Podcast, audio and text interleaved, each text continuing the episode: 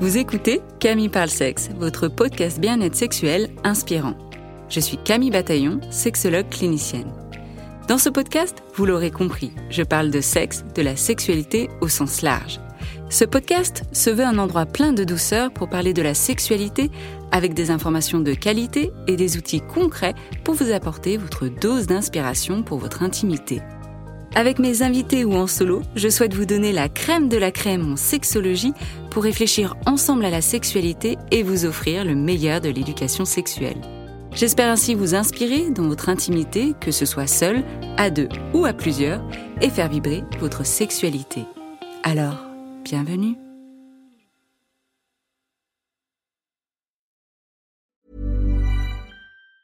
Say hello to a new era of mental health care. Cerebral is here to help you achieve your mental wellness goals with professional therapy and medication management support. 100% online. You'll experience the all new Cerebral Way, an innovative approach to mental wellness designed around you. You'll get a personalized treatment plan from a therapist, prescriber, or both in a safe and judgment free space. Your cerebral therapist or prescriber will outline a customized plan with clear milestones along the way so you can get to feeling your best. With Cerebral, you're not alone in your mental health journey. We're here to empower you to live a fulfilling life. So take that first step towards a brighter future and sign up today at cerebral.com slash podcast and use code ACasts to get 15% off your first month. Offer only valid on monthly plans. Other exclusions may apply. Offer ends July 31st, 2024. See site for details. A lot can happen in the next three years. Like a chatbot may be your new best friend. But what won't change? Needing health insurance. United Healthcare Tri Term Medical Plans are available for these changing times. Underwritten by Golden Rule Insurance Company, they offer budget friendly, flexible coverage for people who are in between jobs or missed open enrollment. The plans last nearly three years in some states, with access to a nationwide network of doctors and hospitals. So, for whatever tomorrow brings, United Healthcare Tri Term Medical Plans may be for you. Learn more at uh1.com. Quality sleep is essential for boosting energy, recovery, and well being. So, take your sleep to the next level with Sleep Number. With a Sleep Number smart bed, you can individualize your comfort level and enjoy a better sleep night after night. JD Power ranks Sleep Number number 1 in customer satisfaction with mattresses purchased in-store. And now the Queen Sleep Number C4 smart bed is only $1,599, a saving of $300 only for a limited time. For JD Power 2023 award information, visit jdpower.com/awards. Only at Sleep Number stores or sleepnumber.com. Welcome back pour un nouvel épisode. En 2023, l'autrice, réalisatrice et documentariste Ovidie écrit le livre La chair est triste, hélas. C'est une réflexion apportée à la grève du sexe hétérosexuel. C'est quoi la grève du sexe hétérosexuel? C'est une femme qui devient gréviste du sexe hétérosexuel. Elle ne souhaite plus de sexualité avec les hommes cis de manière temporaire ou définitive. Elle peut se tourner vers la masturbation, la sexualité lesbienne ou est queer. La grève du sexe est un terme qui suscite souvent l'attention et la curiosité, car il évoque l'idée de l'utilisation de l'intimité de son corps comme moyen de protestation, de négociation ou de communication dans le contexte des relations sexuelles hétérosexuelles. Marre d'un script sexuel qui serait au bénéfice des hommes. Elles font le choix, ou parce qu'elles n'ont pas d'autre choix que de se mettre en grève. Cette pratique soulève des questions complexes sur les dynamiques de pouvoir, la communication, les attentes et les conséquences émotionnelles et physiques qui méritent d'être explorées plus en profondeur. Au fil de la discussion avec mon invité, c'est plutôt un témoignage personnel qui ressortira. Vous n'avez peut-être pas forcément l'habitude d'en entendre sur ce podcast, ce n'était pas prévu, mais j'espère que cela vous plaira et vous permettra d'en comprendre un peu plus sur la grève du sexe. Pourquoi se lancer dans une grève? Qu'est-ce que ça veut dire exactement? Quels sont les bénéfices et les risques de le faire dans une relation de couple hétérosexuel? Comment communiquer là-dessus? Mon invité est Ellie. Ellie, c'est une ancienne prostituée, podcasteuse et formatrice. Elle a exercé 5 ans en tant que dominatrice professionnelle. En utilisant des techniques inspirées par des expertes en négociation amoureuse, elle enseigne aux femmes comment inciter leurs partenaires à les mettre généreusement en priorité, créant ainsi une relation où elles se sentent spéciales et aimées pour leur authenticité. Avant d'entamer la conversation, maintenant il y a un Patreon pour les professionnels et toute personne qui souhaite soutenir le podcast. Il y a un abonnement pour les personnes qui souhaitent soutenir le podcast financièrement et un abonnement pour les professionnels de la santé qui accompagnent les personnes sur le sujet de l'intime, des relations et de la sexualité. Ce sont des rendez-vous mensuels en tant que sexperts et sexpertes, c'est-à-dire qu'on se retrouve, qu'on parle de nos cas cliniques, de nos outils, de la théorie, on échange pour faire émerger l'intelligence collective. Mais surtout le meilleur, c'est qu'on est une communauté privée avec des échanges de groupe sur un Discord où on peut vraiment échanger entre nous à tout moment. Je vous mets le lien dans les notes de l'épisode et je vous souhaite une très belle écoute. Bienvenue dans Camille parle sexe. Eh ben, merci de m'avoir invité. On va pouvoir parler de sexe. Et eh bien, génial, c'est on est là pour ça, non? C'est le sujet. C'est le, sujet. Quoique le sujet du jour, alors oui, c'est de parler de sexe, mais c'est pas le prisme que tout le monde, euh, sur lequel les gens nous attendent, je pense. La grève du sexe. La grève du sexe hétérosexuel. C'est quoi déjà la grève du sexe? Comment, euh, comment tu le définis? Et puis euh, surtout, bah, pourquoi faire une grève de sexe? Alors la grève du sexe, c'est un sujet qui remonte pas mal et il y a plusieurs féministes qui commencent à vraiment parler du sujet la grève du sexe hétéro, comme tu le précises, hein, parce que c'est plutôt de ce côté-là qu'on l'entend. C'est des nanas qui disent bah moi j'en ai ras-le-bol euh, de comment ça se passe la sexualité dans, dans, bah, dans la sphère hétérosexuelle et j'en ai tellement marre que je vais faire la grève en fait, que je vais stopper, euh, que je vais arrêter euh, de, de m'impliquer là-dedans. Donc j'ai entendu, enfin c'est un terme qu'on a entendu là très récemment, il y a quelques mois, c'était Ovidie qui en parlait. Ovidie. Mmh il y avait aussi la, la, podcasteuse de Sologamy qui en parle. Ovidie qui a écrit un, livre euh, justement récemment, La chair est triste, hélas, où elle parle justement de sa grève euh, de sexe.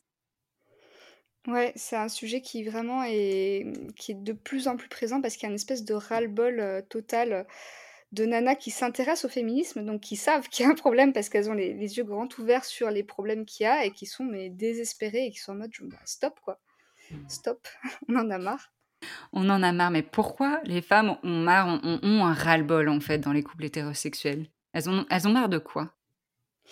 Euh, alors, il y a un point qui remonte énormément et qui est, euh, bah, moi, dans mon expérience personnelle, quand j'ai entendu ce truc-là, j'ai dit oui, ça me parle. Et je pense que ça a parlé à, beaucoup de femmes. Il y a la question de la douleur pendant le sexe. Euh, y a une question que c'est que l'hétérosexualité est tellement pas égalitaire qu'en fait, c'est juste banal pour une nana d'avoir mal pendant le sexe. Et déjà, c'est un premier point qui est assez alarmant. On peut comprendre hein, que quelqu'un qui a juste sur une base régulière de douleur... d'avoir mal. Oui, c'est-à-dire pourquoi on s'inflige ça? Pourquoi on s'inflige ça?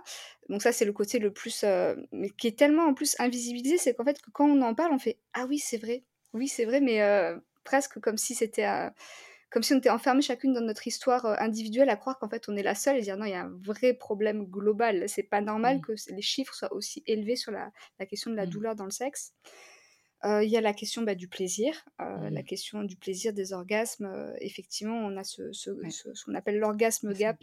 je pense qu'effectivement, dès qu'on parle de sexe, on connaît bien le sujet. Oui. Oui, et, pour revenir sur la douleur, là, comme ça aussi, il y a de la douleur parce que dans les couples hétérosexuels, la sexualité est très pénétro-centrée aussi. Mmh.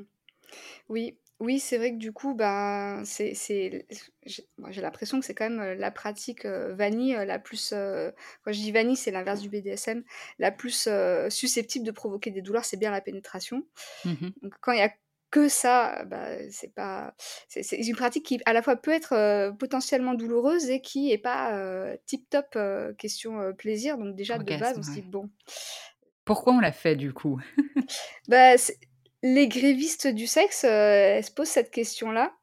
effectivement, pourquoi on s'inflige ça? Et ce qui est rigolo, c'est qu'est-ce qu'on entend derrière grève du sexe? Parce que grève du sexe, ça veut dire plus de sexe du tout il y a cette croyance que c'est plus de sexe du tout, mais du coup, en entendant Ovidie, c'est pas forcément ça. Et c'est pour ça que c'est vraiment grève du sexe hétérosexuel, parce que peut-être qu'on peut avoir une sexualité euh, du coup avec d'autres femmes, euh, solo, c'est pas du tout être abstinente finalement. Ouais. Oui, ce que ça ce que ce ce que ça dit en filigrane, c'est c'est pas, l'abandon du sexe, le rejet du sexe en soi par rapport au sexe, à la sexualité, bah, dans dans ce vaste truc que ça peut être. Mmh. c'est effectivement le rejet de de ces normes, le rejet, d'une hétérosexualité qui serait très normée, très cadrée, très codifiée et dire: «Je je veux plus de ces codes, je veux plus suivre le script» et comme, dans cette société, on se dit: «Ce script égale sexe», bah, ça se transforme, dans ce terme-là, grève du sexe. La grève du sexe, telle qu'on l'imagine, et c'est pour ça que en séance, en sexo, c'est déjà de venir revisiter ce script, de venir euh, casser euh, euh, cette autoroute où on s'imagine que ça doit être comme ça et que comme ça, et de venir montrer d'autres choses. Et peut-être dans la grève du sexe, il y a aussi cette envie de bousculer, comme tu disais, les codes, les scripts, et peut-être du coup de repenser la manière de faire. C'est-à-dire, on fait une grève, donc la grève du sexe, est-ce que c'est pour... Enfin, quels sont les objectifs? Est-ce qu'il y a un, il y a une envie, euh, un impact derrière qui est attendu? alors, je moi, je peux parler de moi, ce qui s'est passé quand j'étais un peu dans cette démarche-là, parce que c'est pas un sujet que j'aborde beaucoup dans mon podcast, cette question de la grève du ah, sexe, mais ça m'a parlé parce que j'ai eu une période, effectivement, où j'étais en plein dedans. Parle-nous. donc je vais peut-être aussi essayer de voir qu'est-ce que je perçois des autres, protestations, des autres grévistes. mais je crois que j'en attendais pas grand-chose. C'était pas un truc, en mode, «On va faire la grève pour être entendu». Bah, normalement, une grève, c'est ça, c'est un mouvement social pour changer, les enjeux de négociation. et j'ai l'impression que c'est pas trop ça qui qui émerge de la grève du sexe, que c'est plus un espèce de, de je vais pas dire du défaitisme, mais un truc un peu fataliste de dire: «Bah, en fait, je j'ai pas trop d'autres options». Mais je vais m'arrêter là, c'est trop, c'est trop insupportable, ça me ça me coûte trop. c'est, j'avais entendu cette cette expression que j'avais trouvée incroyable d'une proche qui m'avait dit, «Bah, en fait, le sexe me coûte plus qu'il m'apporte». Mmh. Et à un moment, on arrête juste de d'en faire les frais, en fait. On dit: «J'arrête de payer la facture, ça me coûte trop», en fait. Parce que c'est trop violent même, du coup, Oui, bah, c'est ça, c'est c'est c'est, quelque chose qui devrait être enfin, l'intimité, c'est une zone où on est extrêmement vulnérable et devoir de façon répétée se confronter à un truc aussi peu satisfaisant dans le domaine de l'intimité, ouais, ça peut être très très violent. non, moi, il y avait un côté, il y avait un côté, enfin, oui, je, le revendiquais pas tant. C'était pas un truc en mode genre que j'affichais fièrement, en mode genre vous m'avez tellement saoulé que je fais la grève. C'était juste une décision de ok, on va stopper, on va stopper là. Et ce qui était d'autant plus, alors je le, je le perçois pas forcément comme ça dans tous les discours de, de, de grévistes du sexe, mais moi il y avait vraiment le côté travail derrière le moment où je me suis rendu compte qu'on attendait de moi dans la sexualité que je sois au travail et où j'ai eu un, espèce de truc très, euh, très presque euh, gamine en mode genre je, tape du poing sur la table, je dis ça suffit et je, je me suis mis à refuser tout ce qui ressemblait à du travail en fait. Chaque fois qu'on attendait un... C'est quoi que, que, tu entends par euh, on attend de moi comme le sexe c'est comme du travail? Bah, la, définition du travail, c'est quand on va apporter de la valeur à quelqu'un d'autre donc ça peut prendre des formes qui sont très très variées. C'est un truc que j'aborde dans mon podcast, c'est à quel point je me suis rendu compte que cette zone de travail était beaucoup plus large que ce qu'on imaginait, parce que bon, il y a des pratiques où on imagine bien que c'est du travail, et puis d'autres où on capte pas trop. donc par exemple, faire une fellation à quelqu'un quand c'est pas notre kiff, qu'on est là, qu'on a mal à la mâchoire, que ça dure trois heures, que le gars il vient pas et qu'on est là en mode genre putain faut que j'arrive jusqu'au bout. Là on sent bien ce côté un peu oui, ça ressemble un peu à du taf. Hein. clairement c'est pas c'est pas fun, on s'éclate pas, on le fait pour l'autre. mais du coup bah, toutes les sphères dans lesquelles on me demandait effectivement d'apporter de la valeur à l'autre, c'est me rendre compte à quel point c'était c'était vaste, omniprésent, que ça envahissait complètement toute ma sexualité. Ça a été vraiment un, un, truc qui m'a qui m'a foutu le moral dans les chaussettes. Euh, mmh. donc c'était alors bon on, en parle beaucoup on parle de la charge la charge il y a tout un bouquin qui s'appelle je crois que ça s'appelle la, charge, sexuelle, mmh oui oui, oui, qui, qui parle effectivement de toutes les sphères où on va attendre de nous. Alors donc du coup, bon, il y a la charge contraceptive, de s'occuper de la mmh contraception. Il y a le côté, bah, on attend de nous en tant que femme d'être désirable. Enfin, le fait, de faire le taf d'être désirable. C'est pas un truc qu'on a de base. En fait, il faudrait qu'on faudrait qu'on passe par toutes des, étapes bah, infinies. surtout qu'en fait, être désirable dans cette société, c'est toutes des choses où effectivement, c'est pas de naturel dans le sens d'être désirable, c'est pas avoir de poils. Désolée, mais une femme a des poils. Donc ça veut déjà dire qu'il faut un entretien, ça va pas venir naturellement d'enlever ses enfin de ne pas avoir de poils quand on est une femme, voilà, post-pubère ça demande aussi, bah, par exemple, peut-être une grosse poitrine ou des grosses fesses ou quoi que ce soit. Et donc, bah, pas tout le monde a ces attributs-là. Donc, ça va demander un travail ou de la chirurgie.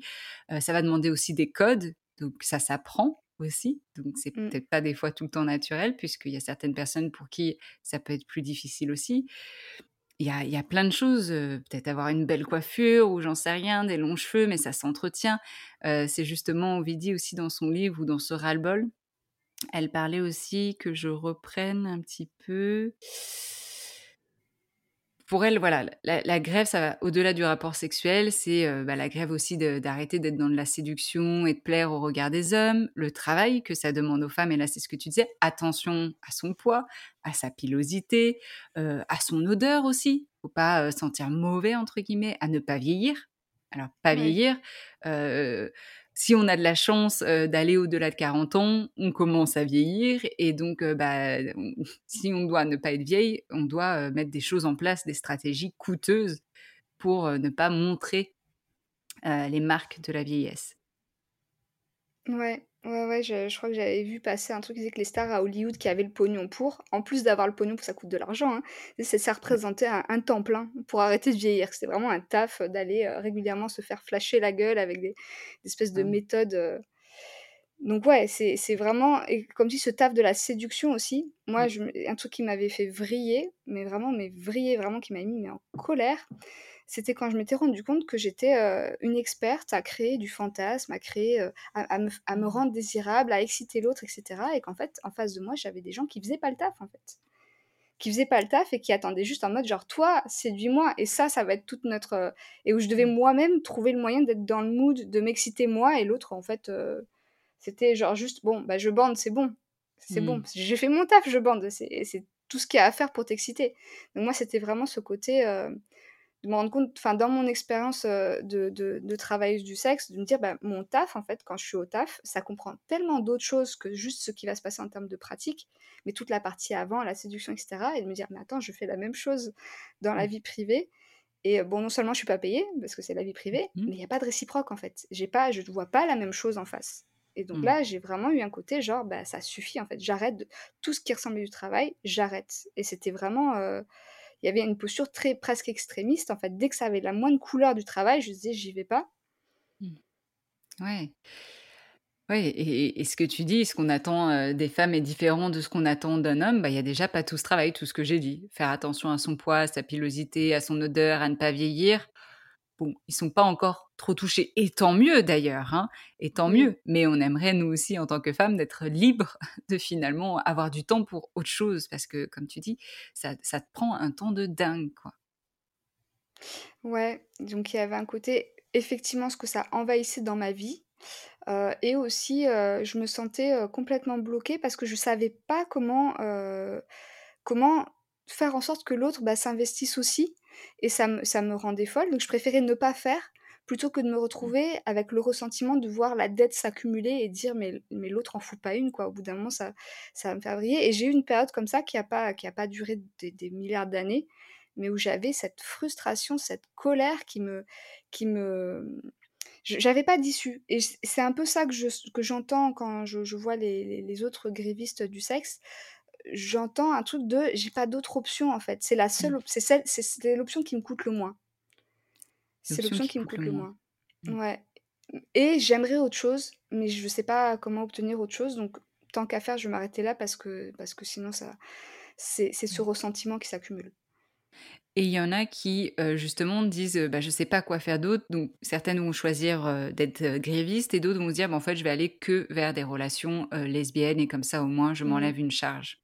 Oui, oui, bah, c'est un peu ça, hein, se dire: «Bon, mmh. bah, tu as le choix entre la grève, euh, la grève du sexe et le lesbianisme politique». Ce qui est mmh. c'est pas très, très vaste, hein, comme option, hein, c'est c'est un peu dépitant et euh, et c'est vrai que, bah, moi, à ce moment-là, je me suis demandé effectivement: «Qu'est-ce que je fais?» parce que parce que ça me parce que ça me pourrit la vie et puis, euh, bon, je suis dans une situation où moi, je suis bisexuelle, donc j'aurais pu effectivement choisir cette option de dire: «Bon, bah, ne choisissons que des que des interactions queer». Et en fait, ce qui est terrible, c'est que je me suis rendu compte que, que même dans des relations queer, je me retrouvais encore dans des situations où je me sentais pas bien. Et c'est là que j'ai découvert que dans l'équation, bien évidemment, il y a en face des conditionnements de l'autre côté, mais que mes propres conditionnements étaient, une plaie, quoi. Vraiment, de me dire, ok, donc au début, en bonne féministe énervée, j'ai eu un côté un peu misandre à un moment. Je me disais, bon, bah, c'est la faute des hommes. Et puis, à un moment de me dire bon bah je suis en face de quelqu'un qui n'est pas un homme et quand même ça se passe pas très bien et là ah, je me suis mmh. dit bon est-ce que est-ce que je vais faire une croix totale sur ma vie amoureuse parce que c'est trop compliqué ou est-ce que je vais continuer à gratter et à voir, quelles sont quelles sont les options?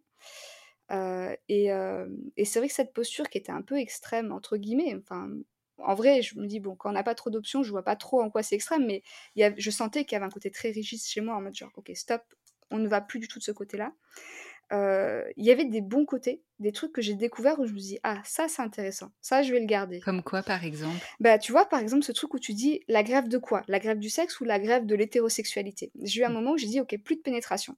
Mmh. Heu, plus de pénétration, heu, je me retrouvais avec des douleurs chroniques, des des infections chroniques, tout le package, le truc, que beaucoup de nanas connaissent et où j'ai dit: «Bon bah, stop quoi, on va on va faire l'impasse de la de la pénétration parce que ça me gonfle». Bon, j'ai eu un moment où clairement je me dis: «Bon, alors du coup, qui va vouloir me baiser dans ces conditions-là?»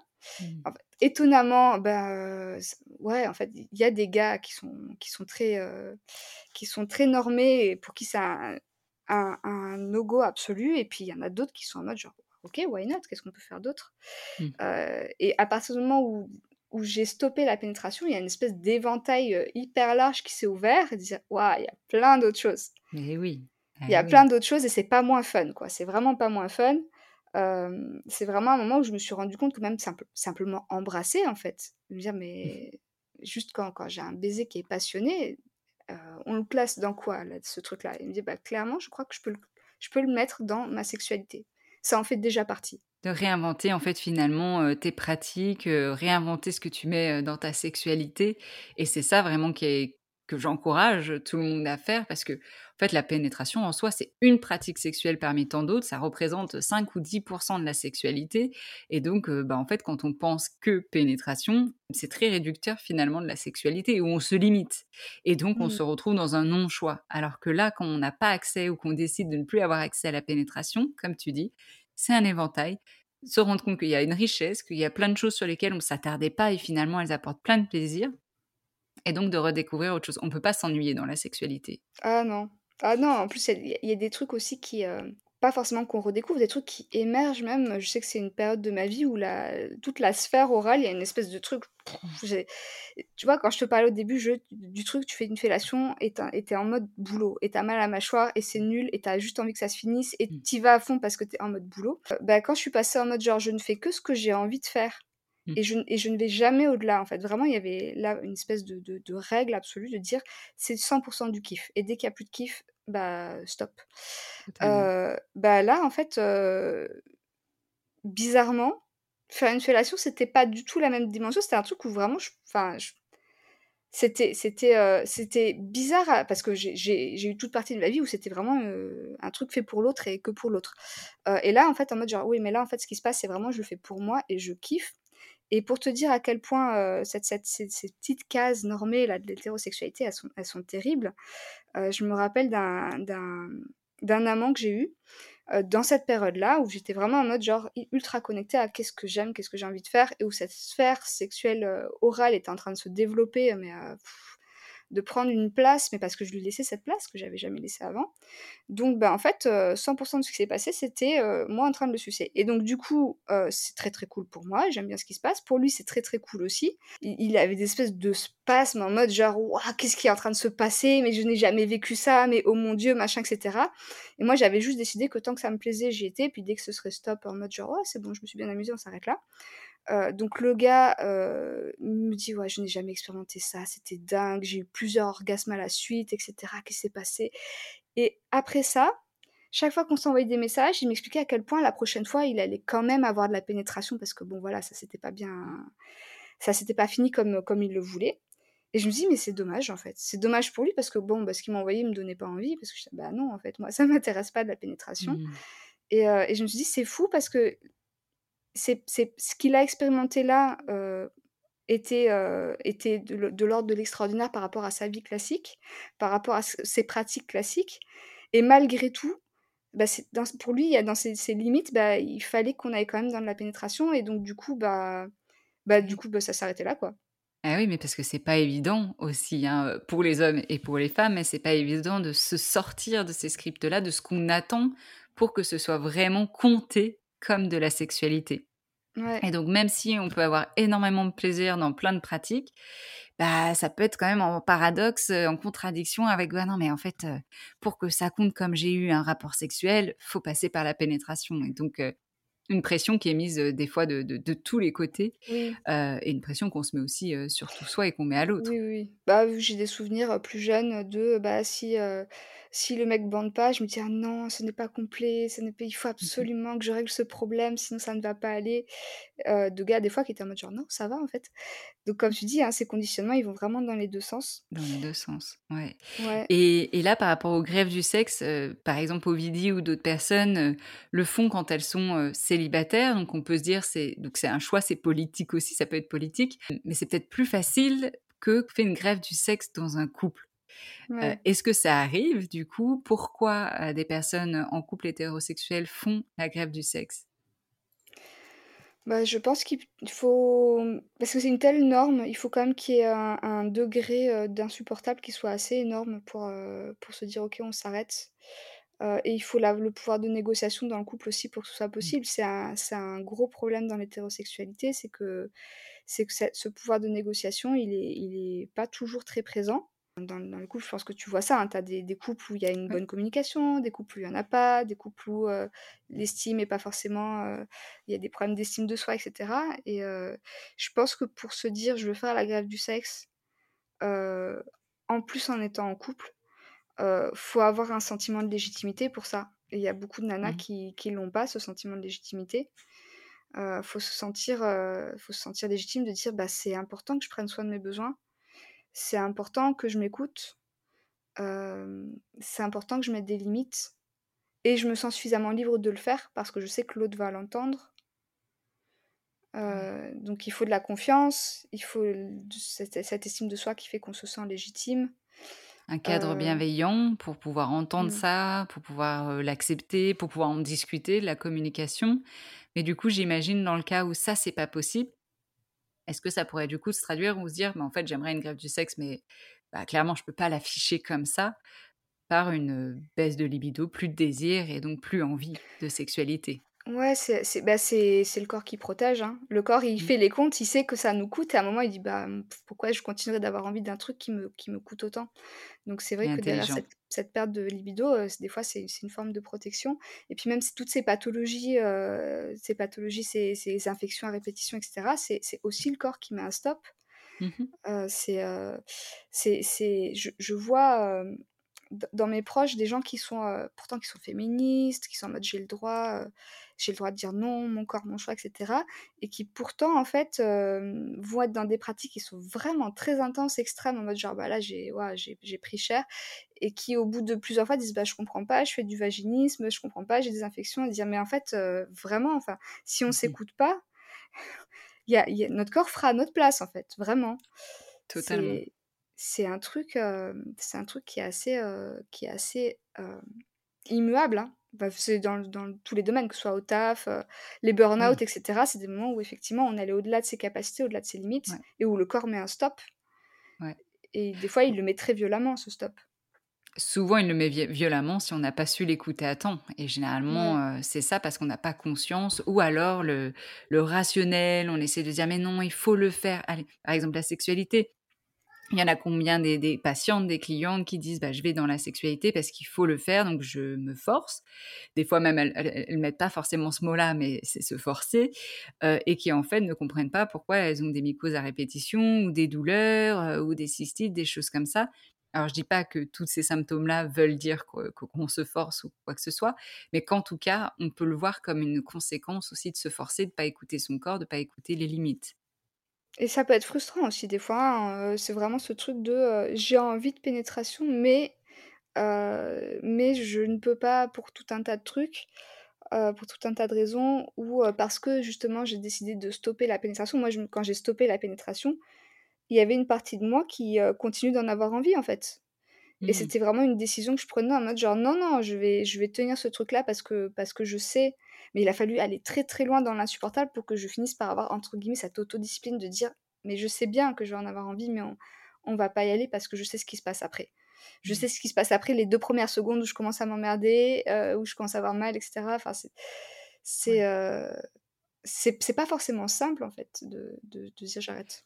Et et la pénétration, parce que là, ça tu pourrais dire: «Bon, bah, justement, heu, peut-être mon corps, il a envie de pénétration». Ça pourrait être une pénétration, du coup, solo avec, heu, des sextoys, heu, des choses en pénétration vaginale aussi? Ou oui, c'est oui, que différent? c'est tous les c'est-à-dire qu'il y a il y a toute cette question, en fait, cette créativité humaine, quand on dit: «OK, ça clairement, ça me fait pas du bien, c'est quoi les 500 000 autres façons de faire?» c'est c'est ça aussi qui permet aussi de de d'ouvrir le champ des possibles, heu, d'ouvrir le champ des, heu, même des fantasmes, hein. Des fantasmes, heu, Mmh moi mh. j'ai vraiment eu le sentiment que, je me sentais complètement envahie par ces par ces fantasmes très très Mmh. hétéro-patriarcal et je me disais: «Mais il y a rien d'autre en fait, il y a rien d'autre, ça me désespère» et quand j'ai fini par me dire: «OK, bon, peut-être il y a rien, bah, on va voir ce qui se passe quand il y a rien, je vais laisser le vide en fait, je vais voir ce Mmh. qui se passe quand je laisse le vide» et petit à petit, j'ai vu des choses émerger qui qui qui qui n'avaient pas la place avant, mais ça demandait de passer par ce truc en mode genre: Ouais. «OK, bah, on va avoir un moment où on va, où on va créer ce vide et heu et et laisser, heu et et laisser la place à autre chose, à cette créativité». Super intéressant parce que laisser ce vide, ça deman enfin, ça demande du courage parce que pour beaucoup de personnes, justement, c'est le vide qui fait peur, donc il faut combler et même dès qu'on a une excitation, il faut en faire quelque chose, il faut aller vers la sexualité ou même dès qu'il y a un fantasme, il faudrait, l'assouvir alors que non, c'est peut-être laisser, heu, l'espace, le temps pour voir s'il y a pas d'autres choses qui émergent, si on peut se détacher des représentations aussi. Comme Mmh. tu disais, heu, bah, qu'est-ce que je pourrais faire d'autre? Je sais pas, donc je vais attendre, je vais essayer de réfléchir, je vais essayer de créer des nouvelles choses. Mais si on avait d'autres représentations, ça serait peut-être plus simple, non? Ah oui, bien sûr, bien sûr, enfin, c'est une espèce de lutte, heu, intérieure, heu, qui est disproportionnée entre ce qui nous envahit complètement par les productions, heu, culturelles, heu et et vraiment, enfin, moi, je m'étais dit: «OK, je vais défricher, je je vais chercher quels sont les trucs, où c'est 100% du plaisir, où c'est 100% du fun» et il y avait pas grand-chose. C'était vraiment Mmh. on réduisait la liste Mmh. et il y avait pas grand-chose et en fait, ces pas grand-chose sont devenus des espèces de points de départ, en fait, de dire: «Je vais leur laisser cette place-là et je vais et je vais accepter que ce soit» au début, c'était vraiment en mode genre: «OK, on va rien pouvoir faire d'autre que, bah, je vais masturber, tu vas regarder et on va rien faire d'autre». Parce que c'est le seul truc où là, à ce stade-là, c'est le seul truc où je me sens à peu près sûre à 100% que ça va être un un peu fun, heu et heu et partir de ce point qui était minuscule, en fait, vraiment on réduit à à à les quelques trucs qui sont qui nous mettent pas mal, qui nous font pas mal, qui qui sont qui sont cool et en fait, à partir de ce truc-là, ça fait, heu, Mmh.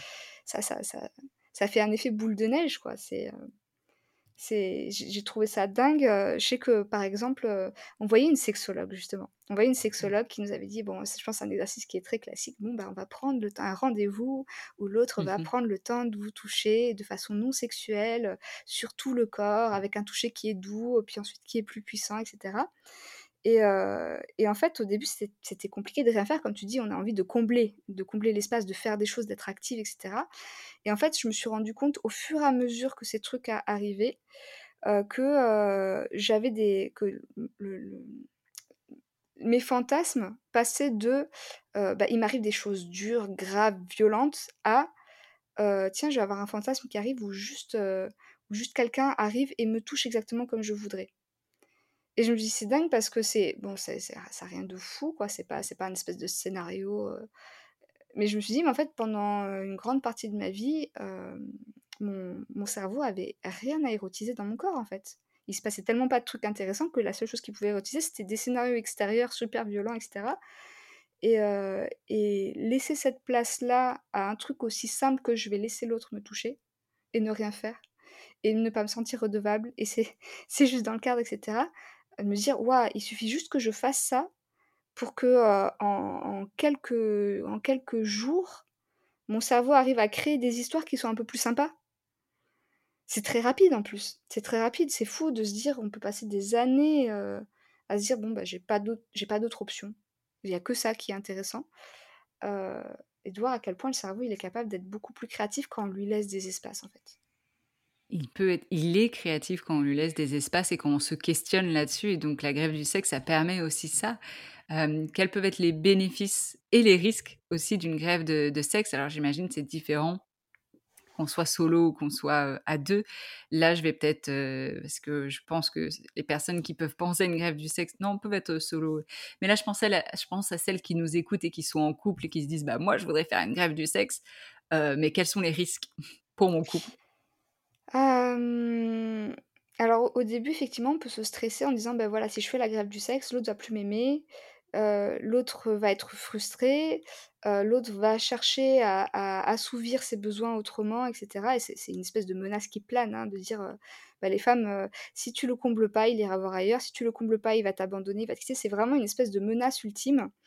Et et en fait, cette grève du sexe qui est alors moi moi ce que j'ai ce que j'ai, j'aime voir la grève du sexe comme justement, comme tu dis, une espèce de pause où on met le, truc en pause et on, on prend le temps d'observer qu'est-ce qui émerge, les envies, les frustrations. Ah, la, frustration, ça c'est un truc. Ah, laisser de la place à la frustration, elle est très très cool. Elle peut être super la frustration.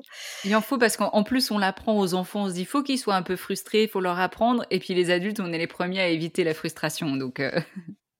ouais, c'est ce, ce moment effectivement où on laisse les choses reposer. Je trouve c'est hyper important justement de dire ok je, fais une pause pour voir de quoi j'ai vraiment envie, qu'est-ce qui me plaît vraiment, ou qu'est-ce qui me plaît pas. Hein.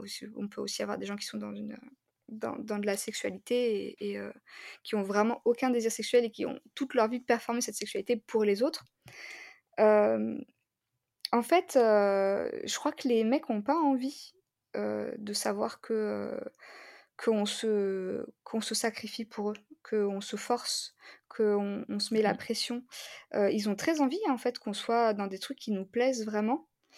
et si on, malheureusement, hein, c'est avec leur conditionnement, il y en a certains qui ont un petit côté psychopathe aussi.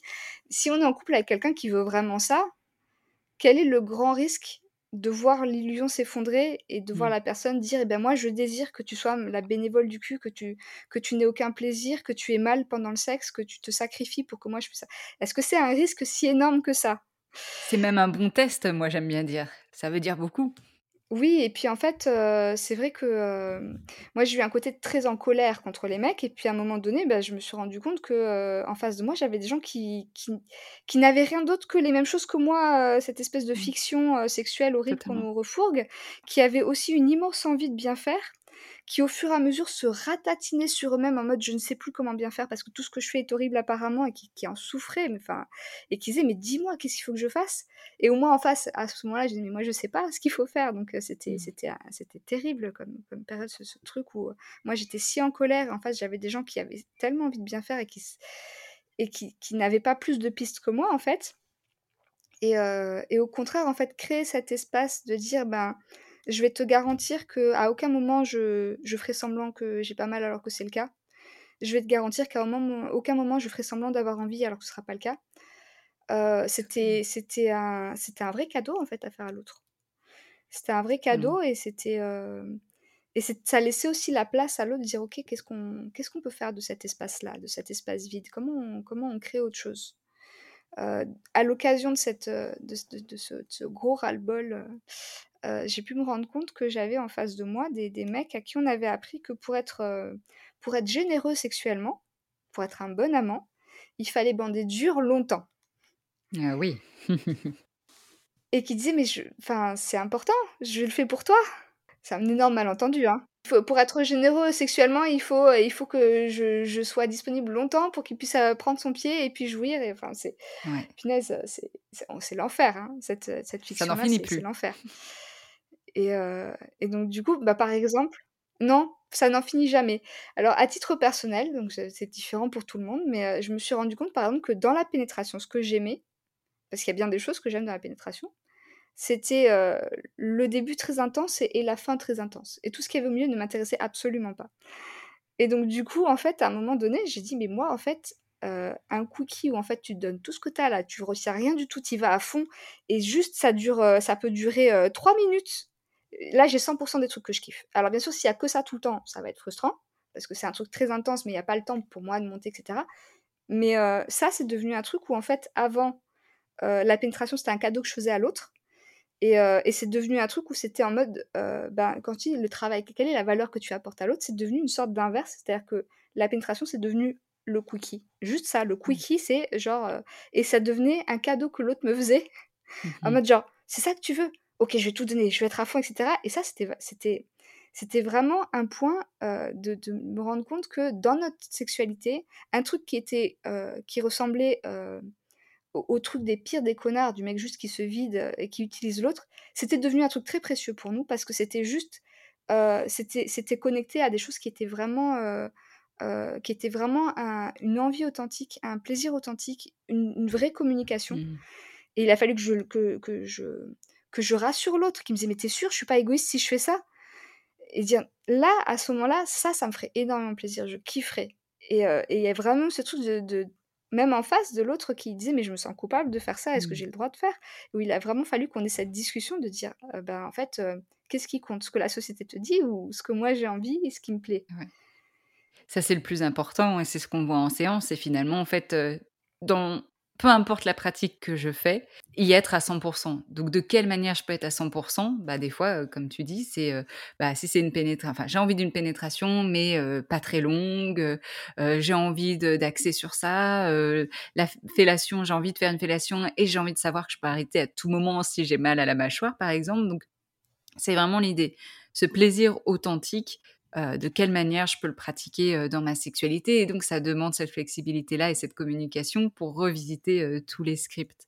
Et là, on va arriver, à la fin de l'épisode, mais je voulais savoir, un petit peu pour toi, pour les personnes qui nous écoutent, soit qui découvrent pour la première fois la grève du sexe ou qui pensent à la grève du sexe, quel est le message que tu aimerais, transmettre? Le message que j'aimerais transmettre, c'est que, cette colère qu'on peut sentir au début, qui est, heu, salvatrice, qui nous pousse à l'action, heu, elle est, heu, elle est merveilleuse, c'est un cadeau, hein. C'est comme notre notre corps qui stoppe. Ce ce stop intense et violent, c'est un cadeau, et pour que ça puisse devenir une libération, c'est important, vraiment, c'est important de, de pouvoir, faire le taf qu'il faut pour, pour se libérer, bah, de, heu, d du sentiment de pas être à la hauteur, du sentiment de devoir aux autres, du sentiment de mettre l'autre sur un piédestal, heu, tous ces trucs-là qui ont qui ont participé à créer cette insatisfaction. Si on va pas les affronter, si on va pas, heu, les libérer, se réconcilier avec, on va rester bloqué dans cette colère et c'est une place qui est, qui est importante, mais qui est passagère, en fait, qui est une transition. Waouh, super, c'est bien de parler de la colère parce qu'on n'en parle pas assez, surtout, heu, en tant que femme, donc heu, merci de l'évoquer. Où est-ce qu'on peut retrouver ton podcast? Où est-ce qu'on peut te retrouver? Heu, bah, alors sur toutes les plateformes de podcast, donc Apple Podcast, Spotify, Deezer et cetera, donc ça s'appelle Cœur de Michto, et on peut me retrouver aussi sur Insta, Cœur de Michto tout attaché, voilà, c'est les endroits où on me trouve. Super, je mettrai tout ça, dans les notes, de l'épisode évidemment. Merci beaucoup, heu, pour tes partages parce que tu nous as partagé finalement c'est un témoignage que tu nous as, délivré donc merci, pour ça. Bah, merci à toi pour cette invitation. Et voilà, c'est la fin de cet épisode. Merci de l'avoir écouté jusqu'au bout. Si cet épisode vous a fait penser à quelqu'un ou si vous pensez qu'une personne de votre entourage pourrait bénéficier de l'écoute, vous savez ce qu'il vous reste à faire. Vous partagez comme ça tout de suite par message cet épisode, même sur vos réseaux sociaux si vous en avez, newsletters, réseaux sociaux, etc. Et si vous voulez donner du baume au cœur, un petit coup de boost, vous m'envoyez un message sur Camille Parle Sexe en me disant ce que vous avez apprécié dans cet épisode et vous pouvez évidemment laisser des avis, des étoiles sur votre plateforme d'écoute. Je vous remercie encore et encore d'être là, de me faire confiance, d'apprécier les épisodes, de me faire des retours constructifs. Merci beaucoup et en attendant de se revoir, je vous souhaite de belles expériences intimes. À bientôt!